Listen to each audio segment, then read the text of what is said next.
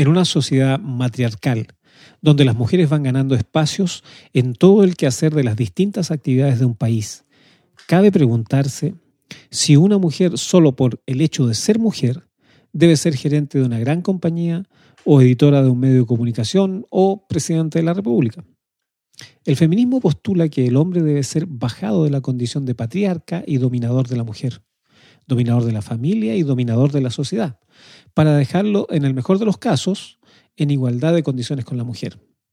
Por su parte, el feminismo extremo prefiere eliminar de plano la figura del hombre, llegando a aplastar su rol como persona e integrante de la familia y la sociedad, con lo que solo han podido dejar en evidencia su enorme frustración solo por el hecho de ser mujer.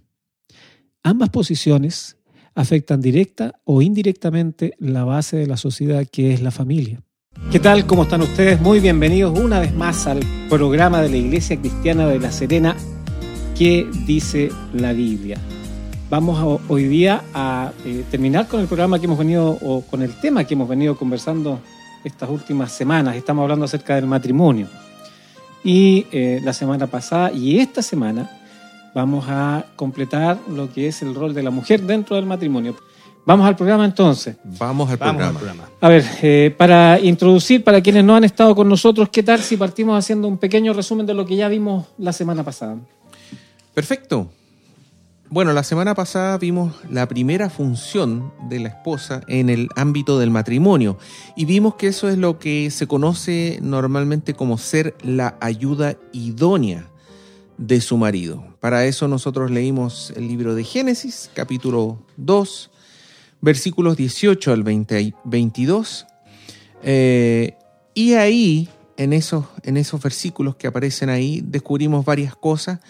Eh, una de ellas es qué es lo que no implica ser esta ayuda idónea, y eso vimos el tema de que no, no implica eh, que esté correcto el machismo, no, no, implica que sea correcto algún tipo de abuso mental o físico de parte del varón sobre su esposa, no implica que la esposa sea la esclava de su marido y tampoco implica de que la mujer tiene menor valor o una menor dignidad respecto al varón. También vimos que donde dice que las esposas son coherederas de la gracia de la vida, que es en, otra, en otro versículo, leíamos que eh, nos demuestra que las mujeres están a la misma altura, el mismo estándar, la misma dignidad. Siempre destacamos las diferencias que tenemos con las mujeres. Hay distintas funciones, hay distintos roles, pero en términos de, altura, estándar o dignidad, decimos que es lo mismo. ¿Mm? Bueno, también eh, estuvimos viendo acerca de lo que dice el Génesis en el capítulo 3.16, que dice, a la mujer dijo, multiplicaré en gran manera los dolores de tus preñeces, con dolor darás a luz a los hijos, y tu deseo será para tu marido, y él se enseñoreará de ti. El tema, esto consiste, eh, que suena bastante fuerte, eh, y lo es, eh, es el hecho de que cuando el pecado entra en la raza humana, ciertamente hay consecuencias a partir de eso y hay tanto consecuencias para el varón como para la mujer. Entre estas consecuencias vemos que los, partos serían concebidos con eh, dolor y que además eh, existiría este deseo ya no de sujetarse al esposo, sino que más bien de luchar por dominarlo también y de alguna manera también el varón eh, ejercería un dominio no bíblico, no espiritual sobre su esposa, sino más bien un señorío, como dice acá, se enseñoreará de ti. Cuando hablamos de la expresión enseñorearse en la escritura, estamos nosotros dando pie, eh, estamos enfocando, perdón, la concepción antibíblica de lo que es el liderazgo del esposo en el matrimonio. Enseñorearse es hacer uso de una posición que Dios no nos dio, porque el Señor es Él, ¿no es cierto? Por lo tanto, eso significa que nosotros como esposos lo que estamos haciendo es usurpar una, una posición y al ser una raza caída, ¿no es cierto? Por supuesto que no estamos en condiciones de hacerlo correctamente. Y eso es lo que produce los extremos a los que hemos sido expuestos a lo largo de toda la historia humana, tanto el machismo como el feminismo, ¿ya? Ambas instancias corresponden a los extremos de esta, de esta, eh, eh, de esta complicidad. Ah. No, digamos, de este, de- de- del poder entender que somos eh, copartícipes en todo. Pero cuando el pecado se introduce, esto que las diferencias y los roles y todo lo que hablamos en el plano original de Dios se transforman no en algo para unirnos, sino que en algo para separarnos y luchar cada uno desde su trinchera. Eso es lo que quiere decir básicamente esto. La, la complementación, La complementación. Esa se, es la palabra que está transforma, buscando. se transforma en, En com- conflicto. conflicto, competencia por el poder. por Exacto. Bien, gracias. Entonces eh, vimos estos dos eh, roles que competen a la mujer dentro del matrimonio. Y me parece pertinente mencionar que quienes nos están escuchando, eh, hay en la página de la Iglesia Cristiana de La Serena eh, los programas anteriores que hemos tenido, porque es, es muy sensible hablar del rol de la mujer dentro del matrimonio y si alguien nos está escuchando por primera vez, quizá piense que lo único que nos interesa es el rol de la mujer dentro del matrimonio. No, no es así. Los primeros programas que hicimos es eh, habla acerca del rol del esposo. De hecho, hay mucho más en la Biblia que, que el hombre tiene que, el varón tiene que hacer para cumplir su rol, más que incluso que la mujer. Solo que en esta ocasión estamos hablando Obviamente de lo que toca. estamos hablando del tema de la mujer. El macro tema es la familia, ¿cierto? Entonces, por eso partimos por el varón y después sigue la mujer, pero tenemos que tocar, digamos, porque es parte Claro que sí, fundamental de la familia. Como, como eh, si Dios lo permite, vamos a seguir avanzando con el rol de los hijos, los padres y todo lo que la Biblia nos informa acerca de este gran tema que es la familia. Bien. Vamos entonces. ¿Hay alguna otra, algún otro rol que la Biblia enseña respecto de la mujer? Sí, lo- eh, ese segundo rol, bueno, recor- recapitulando entonces, el primero sería ser la ayuda idónea. Eh, la segunda función sería la sujeción a su marido. Para eso vamos a leer el libro de Efesios capítulo 5, versículos 21 al 24. Y dice, Someteos unos a otros en el temor de Dios. Las casadas estén sujetas a sus propios maridos como al Señor, porque el marido es cabeza de mujer, así como Cristo es cabeza de la iglesia, la cual es su cuerpo y Él es su Salvador. Así que como la iglesia está sujeta a Cristo, así también las casadas lo estén a sus maridos en todo. Oye, quiero ser un poco abogado de quienes nos están escuchando ahora. Y aquí este versículo me da la sensación de un machismo puro. O sea, el hombre es cabeza de la mujer. ¿El machismo es malo o, esto es machismo? ¿No lo es? ¿Cómo explicamos esto? Bueno, ahí como lo acababa de decir, eh, como dije anteriormente, eh, la perversión de los roles, producto del pecado, es lo que genera esta trinchera desde donde en vez de unirnos nos peleamos por este deseo de dominio. Como el hombre fue constituido por Dios para ejercer un liderazgo, pero el liderazgo no tiene nada que ver con jefatura. ¿Ya? Entonces, ese liderazgo obviamente que se lleva en el punto de enseñorearse. Lo que significa en definitiva acá es que lo que está marcando Dios en la palabra es volvernos al modelo original. Cuando estamos hablando de un matrimonio, ¿no es cierto? Estamos hablando de que es necesario que exista un orden en el matrimonio, porque lo contrario es un caos. En ese orden está diciendo el Señor, ¿no es cierto?, que la mujer se sujete al marido. La palabra sujetarse o, o- o someterse en la escritura no es la forma peyorativa con la que nosotros entendemos el concepto como, como seres humanos eh, caídos, ¿no es cierto? Para nosotros someter a alguien es eh, igual esclavizar. Eh, y es Enseñorearse. enseñorearse. Sí. Y no, no es así, no tiene nada que ver. De hecho, la palabra en el idioma original, tanto en el hebreo como en el griego, es la idea de una construcción que tiene soportes. Entonces, ambos se están sujetando porque dice, el primer soporte del marido es Cristo o, Dios, el segundo soporte es eh, la mujer al marido, estamos sujetos, a eso se refiere, porque eh, no tiene un concepto autoritario, sino que tiene un orden de cómo estamos sujetos. El marido tiene que sujetarse a Cristo para que la esposa se sujete al marido.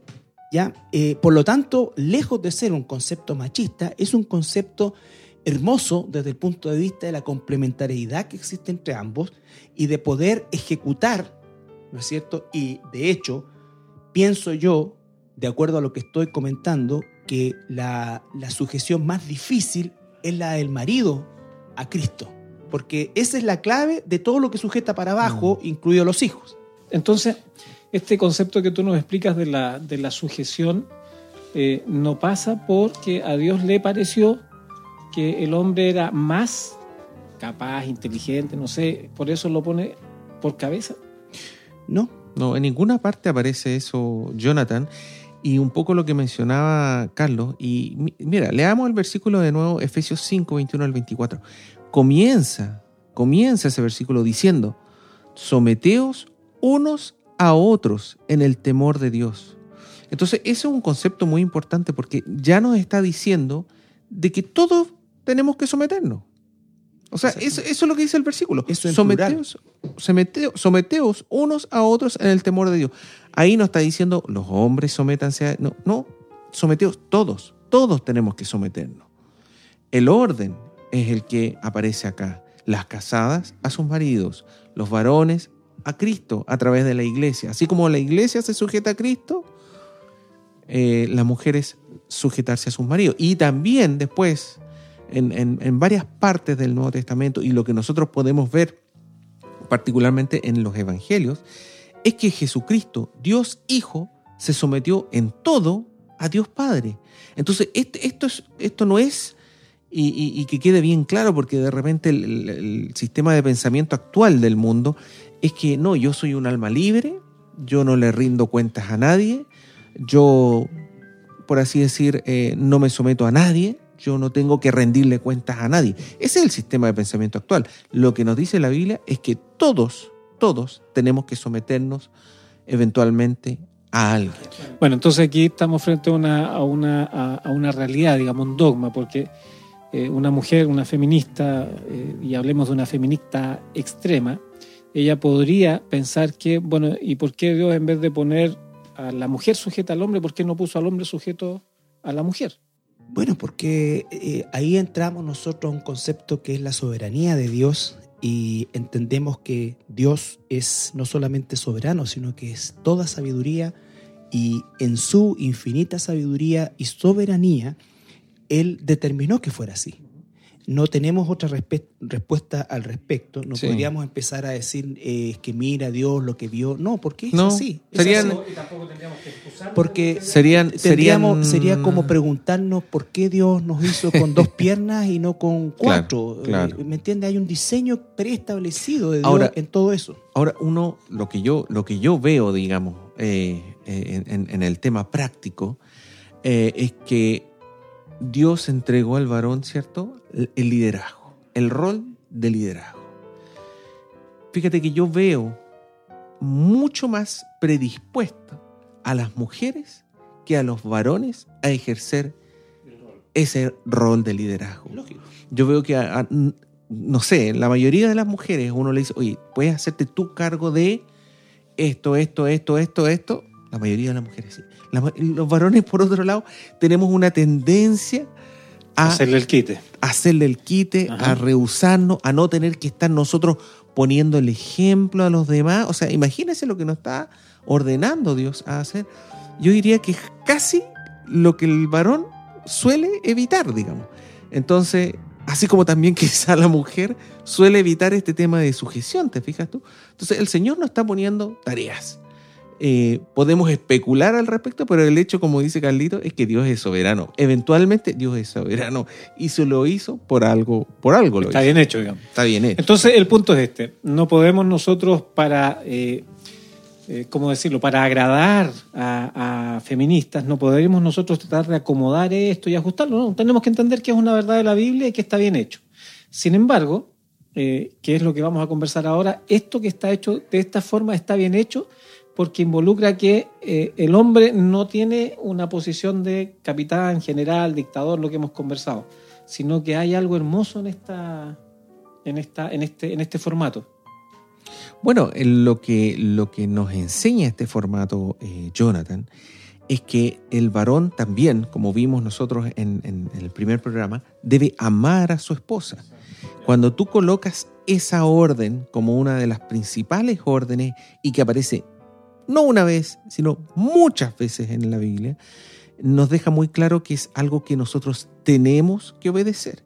Y si yo amo a mi esposa y la amo como dice 1 Corintios 13, ahí no cabe el machismo, ahí no cabe este autoritarismo, ¿cierto? Este enseñorearse de su esposa está completamente fuera de, ese ámbito. No obstante, el hombre es la cabeza y la mujer se sujeta. Sí, ahora, el tema de lo que mencionabas tú como, como, como de las feministas, es que obviamente lo que ellas ven es lo que la historia ha demostrado. Que no debió haberse hecho nunca. Eso es algo, el machismo es algo que no debió haberse dado nunca. ¿Te fijas tú? Entonces, claro, esa es su reacción y quizá sobre reacción a la realidad histórica, porque nosotros como hijos de Dios tampoco podemos mentir y decir, no, el machismo no existe, nunca ha ocurrido, no han habido abusos de parte de, de hombres sobre sus esposas. Eso sería mentir. No, ha habido machismo, sí, ha habido abuso, sí, y eso es absolutamente antibíblico. De la misma manera que el feminismo también es antibíblico. ¿Mm? Ya, conforme. Avancemos entonces. Hay, entonces, hay, hay quienes, quienes eh, podemos entender esto y quienes no pueden entenderlo. Yo creo que eso sería interesante poder comentarlo. ¿Quiénes pueden entender esto? Porque hay un grupo Sí, hay grupos cristianos que... Hay grupos extremos, digamos, eh, que, probablemente eh, no van a entender esto. Eh, y si hay algo que el mundo no entiende, Jonathan, es el tema de que todos los seres humanos tenemos esta sujeción. Eso es algo que normalmente, como te decía yo, el mundo moderno la, lo que domina es este libertinaje de que yo quiero ser libre, que yo no le quiero rendir cuentas a nadie. Y lo que nos dice, por ejemplo, la Biblia en Juan 8, 41 al 44, es que todos somos hijos de alguien. Aquí lo vamos a, detallar. Veamos, a ver. Juan capítulo 8, versículos 41 al 44 dice, estas son palabras de Jesús. Jesús habla esto mientras estuvo acá. Confrontando a los escribas y fariseos. Les dice, vosotros hacéis las obras de vuestro Padre.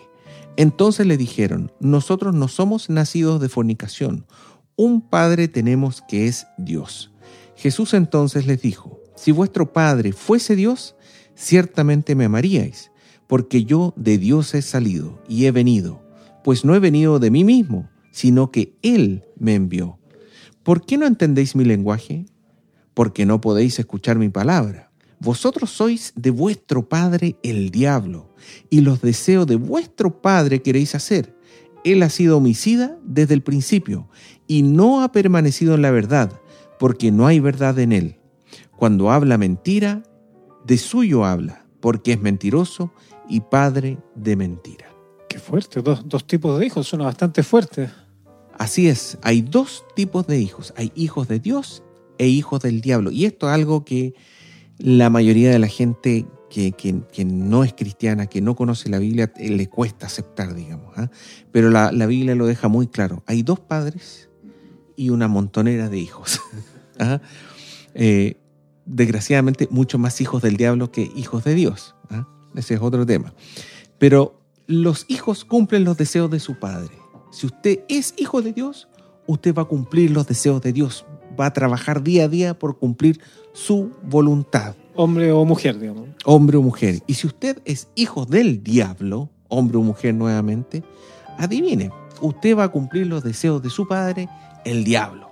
¿Y cuáles son los deseos de el, vuestro padre, el diablo? Como dice acá Jesús, le dice que de lo suyo habla de mentira, de homicidios. Eso es lo que hace Satanás, esos son sus deseos y sus hijos van a cumplir esos deseos lo, que estás diciendo entonces, eh, Andrés, es que quienes pueden eh, sujetarse, hablemos de la mujer, que es lo que estamos hablando ahora, una mujer que sí puede sujetarse a su esposo y no sentirse incómoda con eso, eh, es una mujer que es una hija de Dios. las hijas de Dios, las hijas de Dios van a cumplir los deseos de Dios Padre. Y si cumplen sus deseos, ese va a ser la sujeción. La sujeción tal como la estamos mencionando y leyendo nosotros directamente desde la Biblia. Es una sujeción eh, amorosa, te fijas tú, es una sujeción que, que, busca siempre la complementariedad, no la competencia, que busca ayudar a su marido en, en, Sí, en todo yo lo que quisiera pueda. agregar el hecho de que la sujeción a la que se refiere acá, tal como dice André, no es el concepto que en el mundo tenemos de ello. La sujeción de una, de una hija de Dios eh, es una sujeción que la hace libre, no que la esclaviza. Es una sujeción que, en la cual no hay anulación, no, no es anulada, no, no tiene que ver con eso, eh, menos una sujeción por miedo o por intereses económicos. No es, no es, perdón, me acordé de esta imagen de las geishas japonesas. ¿ah? Esta sujeción no es que la mujer esté 10 pasos atrás del varón mirando el suelo, ¿cierto? Como dices tú, Carlito, donde poco menos que la, eh, la mujer desaparece, ¿ah? como que no está, no está presente. No es eso. Eso. ¿Qué más puedo decir? Bueno, ¿eh? Mira. ¿o no es eso? ¿Cómo es? Pero el tema, el tema es que el, te- el- el sujetarse no es algo de- denigrante para nada, porque lo que leemos a lo largo de toda la Biblia es que todos debemos estar sujetos. En Efesios 6, versículos 1 al 4, habla de que los hijos deben estar sujetos a los padres. Eh, en Primera de Pedro 2.13 y en Romanos también nosotros leemos que las personas deben estar sujetas al gobierno, ¿cierto? Eh, y nosotros también, obviamente, estamos leyendo que las esposas deben estar sujetos a su marido y los maridos sujetos a Jesucristo y Jesucristo sujeto a Dios Padre. Entonces, es un sistema de sujeción completo. La por eso la palabra sujeción no es denigrante, no. Así es el sistema eh, íntegro, en forma transversal. Todos estamos sujetos, incluso los no creyentes. Están sujetos a su Dios, a su Padre, el diablo. Agregar solamente que 1 Corintios 14, 33 nos dice claramente que Dios es un Dios de orden y en todo el amplio sentido de la palabra. Eh, y tal como se relata, todo para que funcione de alguna manera, tiene que haber una estructura. Cuando esa estructura se destruye, comienza el caos, lo contrario al orden. Cuando en un matrimonio la estructura es la que Dios ha establecido, eh, se empieza a destruir esa estructura, entonces la familia cae en el caos, en el caos. ¿Y ¿Qué es lo que está pasando ahora?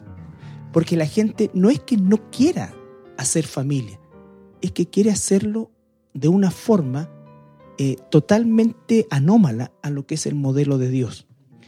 Y eso ciertamente va a traer consecuencias y ya las ha traído. O sea, no podemos nosotros pensar que se puede violar un- una estructura divina en este caso sin tener consecuencias al respecto. Todo esto, eh, la historia lo, lo- lo- lo- corrobora cada vez que las culturas eh, comienzan a romper las estructuras que Dios estableció, esas culturas comienzan a caer. Ya. Bueno, te agradezco, Carlos. Entonces, la- en definitiva, para quienes nos están escuchando, eh, hay un orden establecido por Dios. Este orden eh, va en beneficio de la relación del matrimonio. Quienes podamos sujetarnos a este orden, contamos con un altísimo porcentaje de probabilidades o el 100% de probabilidades que nuestro matrimonio va a ser hasta que la muerte nos separe. Eh, lo que no significa que no haya dificultades, lo hemos dicho desde el primer programa, por supuesto que las hay, somos dos seres humanos caídos, eh, distintos y que nos unimos eh, por, por amor, ¿no es cierto? Pero ese amor tiene que ir madurando y transformándose en algo que realmente sea mucho más grande que el amor con el cual iniciamos nuestra relación. En este caso, que cada uno vaya acercándose al rol que tiene que cumplir dentro Claro, del matrimonio. Claro, por eso parte todo con la sujeción al varón. De hecho, Andrés nombraba recién que normalmente en nuestra cultura, por lo menos occidental, porque tendríamos que hablar de la cultura oriental o, o del Medio Oriente, donde la sujeción, tal como decía el tema de la geisha, ¿no es cierto? Si tú vas a los países musulmanes, eh, yo he estado en el Medio Oriente varias veces y tú puedes ver que efectivamente la mujer anda cubierta completamente, eh, son prácticamente eh, una, un objeto. Todavía en algunos eh, círculos palestinos muy, muy ortodoxos, por así decir, existen transa- transacciones de mujeres por camello. ¿Me entiendes? Entonces, esa es una realidad hoy día, siglo XXI. Eso sí es machismo. Por lo tanto, eh, si hablamos de una sujeción como tal, obviamente eso es totalmente... eh, pero yo, como siempre digo, y esto es me voy a permitir un pequeño, un pequeño exabrupto. Claro, eh, ¿por qué no viajan las feministas para allá, no es cierto? Y hacen protestas ahí en el mercado palestino a ver cómo les va. ¿Me entiendes? Porque allá no tienen la libertad de sí, hacerlo. porque allá sí que Aquí hay sí. una necesidad de liberación de la mujer. Lo que no estoy diciendo ni justificando nada de lo que los hombres se han equivocado. Pero eh, esto es como, eh, perdónenme también la situación, este es como el comunista actual, ¿no es cierto?, que maneja un BMB y vive en un departamento de 7000 UF. No saben lo que es realmente un sistema de esas características y no saben lo que es el sometimiento brutal al que están sujetas millones de mujeres en nuestro planeta hoy, hoy. Por lo tanto, el modelo de Dios sigue siendo, sigue siendo transcultural en esta cultura occidental y por supuesto con mucha necesidad en la otra cultura. Bien, vamos a ir a una canción. Quiero hacerles una pregunta más, pero vamos a escuchar una alabanza antes de eh, hacer esta pregunta.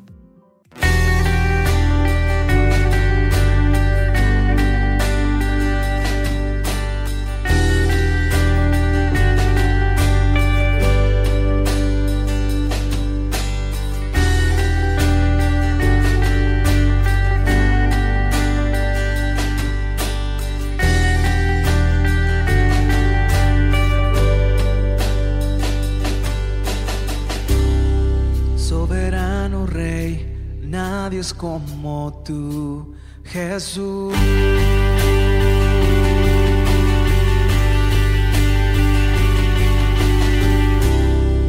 Único Señor, nunca fallarás a tu amor.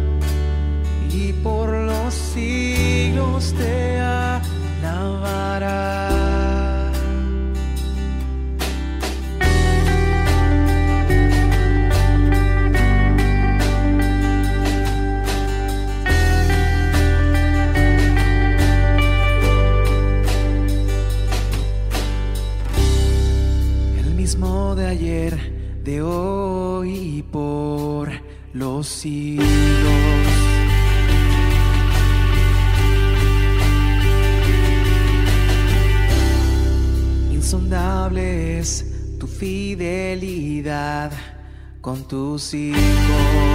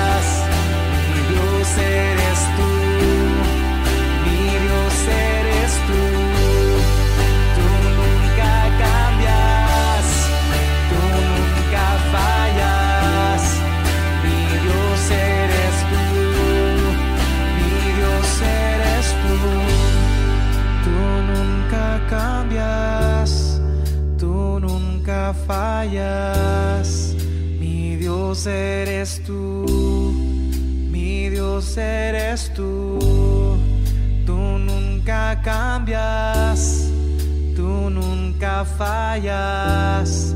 Mi Dios eres tú.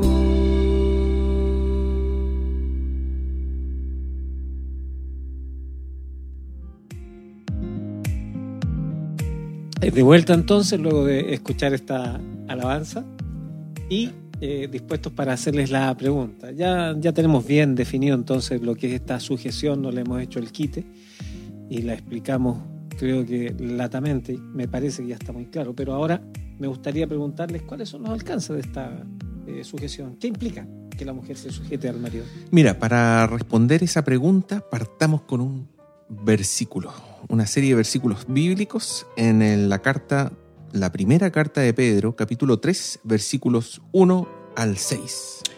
Dice, asimismo vosotras mujeres, estad sujetas a vuestros maridos para que también los que no creen a la palabra sean ganados sin palabra por la conducta de sus esposas, considerando vuestra conducta casta y respetuosa.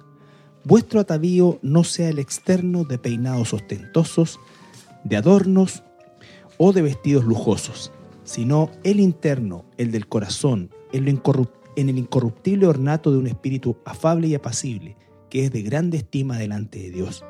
Porque así también se ataviaban en otro tiempo aquellas santas mujeres que estaban, que esperaban en Dios, estando sujetas a sus maridos, como Sara obedecía a Abraham, llamándole Señor, de la cual vosotras habéis venido a ser hijas, si hacéis el bien, sin, tener, sin temer ninguna amenaza. Sí. Bueno, ahí nosotros estábamos leyendo cómo el apóstol, padre, eh, el apóstol Pedro pone como ejemplo a Sara, esposa de Abraham, ¿cierto? Y menciona que ella aceptó esta orden de sujeción hacia su marido y la cumplió de manera, pero excelente. Es un ejemplo. Ahora, su rol jamás fue colocado como un rol inferior. No. Jamás menciona la Biblia, así como hoy Sara, eh, ciudadana de segunda categoría, hizo lo que tenía que hacer nomás. ¿Ah? Sería bueno No. aclarar, Andresito, que la Sí. expresión señor eh, no eh, implica eh, señorío, lo que implica es eh, reconocer una autoridad en la escritura también. Ya no, no es que haya dicho superior, sino que lo que está reconociendo es justamente esa autoridad, ese liderazgo, Esa sujeción. esa sujeción hacia Abraham. Sí, ¿Me creerás que era forma. lo que te iba a preguntar, Carlos? ¿Qué Sí. significaba eso? Sí, claro, hoy día, ¿no es cierto? Probablemente Cecilia no te dirá Señor, mi Siempre Señor. lo hace. Sí, bueno, Lo es hace. que ella es heredera de Sara. Bueno, a veces para hacer pensar a las personas que... Mira, una mujer te puede tratar a su marido de señor y, y- y- y no estar absolutamente para nada sujeta. Eh, Eso, eso puede ser solamente un... Sí. No, no, No. por Sara. Lo digo en general, digamos. O sea, lo que dice acá y a dónde, a dónde, a dónde va acá, habla del corazón. Sí. Que la mujer llama a que la mujer tenga un corazón puro, casto, entregado al Señor. Sí, fíjate que esto, Andrés, habla también de algo que se pierde, desgraciadamente, eh, con las mujeres o en las mujeres actualmente por este afán extremo de llevar a, a un punto destructivo una, digámoslo, legítima demanda, que es el hecho de perder la esencia de la mujer. Eh, porque aquí nos habla, estamos hablando de un contexto de hace 4.000 años. En nuestra actualidad a esto pudiéramos llamarle nosotros perfectamente femeneidad. O sea, creo que lo que hace hermosa a una mujer eh, es su femeneidad. ¿Me entiendes? Y cuando eso se pierde, cuando ves que una mujer eh, realmente toma una actitud agresiva, pero no una agresividad, eh, o sea, algo totalmente mal entendido, el vocabulario, y por favor, yo no soy nadie para, para, para, juzgar nada, pero hemos llegado a un punto en que eh, la, la, vulgaridad, el, si ya se ve feo en un hombre, créanme que se ve más feo en una joven, en una mujer. Eh, este afán de creer que, que eso es, es, es, libertad, ¿me entiendes? O igualdad. O igualdad, claro. Como ellos son garabateros, nosotros somos garabateras y esto. Sí. Entonces, todo eso, esto que está hablando acá, casta, pura, no está refiriendo una, una, una, una tonta, por así decir, como lo diría hoy día una mujer actual. No, lo que está hablando es justamente una femineidad, una femineidad eh, bien entendida, ¿no es cierto? Eh, que es de alta estima para Dios y es probablemente lo más atractivo para un hombre. Eh, quiero hacer ese comentario porque de verdad eh, me entristece cómo se va perdiendo la femineidad hasta en la forma de vestir de las mujeres el día de hoy. No estamos, estoy totalmente en contra de una, de una vestimenta exhibicionista o, o falta de pudor pero estoy hablando de que mm. realmente bueno, se aquí pierde el, eso. Aquí el versículo 3 habla justamente, Carlitos, del, del tema de la vestimenta. Dice, vuestro claro. atavío, vuestro, no sé cómo se la puede... Forma de vestir. Forma, forma de vestir, no sea el externo de peinados ostentosos, de adornos o de vestidos lujosos, dice, sino el interno, el del corazón. Claro, es que en aquel entonces... Eso eh, tampoco significa que la mujer debiera vestirse no, con trapos andrajosos no, ni no, nada por el estilo. En absoluto, yo creo que de verdad, de verdad, eh, creo que obedece al hecho de que una mujer eh, tiene una belleza por el solo hecho de ser mujer. Ahora, eh, esa belleza eh, se realza con su femineidad, con su forma de vestir casta, ¿no es cierto? Yo, en lo personal, no hay cosa que me, me, moleste más que cuando veo niñitas de 4 o 5 años exhibiendo su guatita, vestidas como una mujer que, que tampoco correspondería en una adulta, ¿me entiendes? Pero son cosas que se enseñan también en, en, en esto. Todo este, este despertar libertino lo único que ha traído es realmente perder eh, la compostura y en las buenas relaciones que debemos tener nosotros como seres humanos en general. Mm. Antes que avancemos, quisiera complementar la pregunta con esta, porque vamos entrando en el tema sin hacer la pregunta. Entonces quiero preguntarle, ¿esta sujeción que habla la Biblia tiene algún límite? ¿Hasta, ¿Hasta qué punto la mujer tiene que estar sujeta? Bueno, sí, eh, nosotros tenemos el ejemplo en Hechos capítulo 5, versículos 25 al 29. Dice, pero viniendo uno les dio esta noticia. He aquí los varones que pusisteis en la cárcel están en el templo y enseñan al pueblo. Entonces fue el jefe, jefe de la guardia con los alguaciles y los trajo sin violencia, porque temían ser apedreados por el pueblo. Cuando los, cuando los trajeron, los presentaron en el concilio y el sumo sacerdote les preguntó, diciendo, ¿No os mandamos estrictamente que no enseñaseis en ese nombre? Y ahora habéis llenado a Jerusalén de vuestra doctrina y queréis echar sobre nosotros la sangre de ese hombre? Respondiendo Pedro y los apóstoles, mire, esto es Pedro y los apóstoles, dijeron, es necesario obedecer a Dios antes que los hombres. ¿Ahí estaría el límite entonces? Claro que sí. Hay situaciones que como dijimos en un principio, o al principio del programa, la sujeción bíblica eh, no es esclavitud, es libertad. La libertad de ser mujer, la libertad de desarrollarse como mujer, la libertad de vivir como una mujer eh, amada, que ama, que crece, que se desarrolla, que su potencial eh, puede ser llevado a, a lo más alto, eh, que no es denigrada, que todo lo contrario, es exaltada eh, como dijimos la semana pasada, el pasaje de Pedro, ¿no es cierto? Y lo volvimos a reiterar ahora, eh, es coheredera de la gracia de la vida. Dios incluso eh, condiciona nuestras oraciones como hombres, si hablamos como hombres cristianos, como maridos, como maridos a, al trato con nuestras mujeres. Eh, todo eso es la sujeción cristiana. Cuando eso comienza a eh, sistemáticamente a ser violado por el, el varón, en este caso ya que estamos hablando del concepto del matrimonio, puede suceder, por ejemplo, una esposa que sea cristiana y un esposo no cristiano, eh, y que este esposo cristiano, incluso en la Biblia dice, si consiente vivir con ella, eh, y viceversa, si consiente vivir con él, en caso de un matrimonio donde uno de los dos cónyuges no es cristiano, eh, si consienten vivir con él, no lo abandone.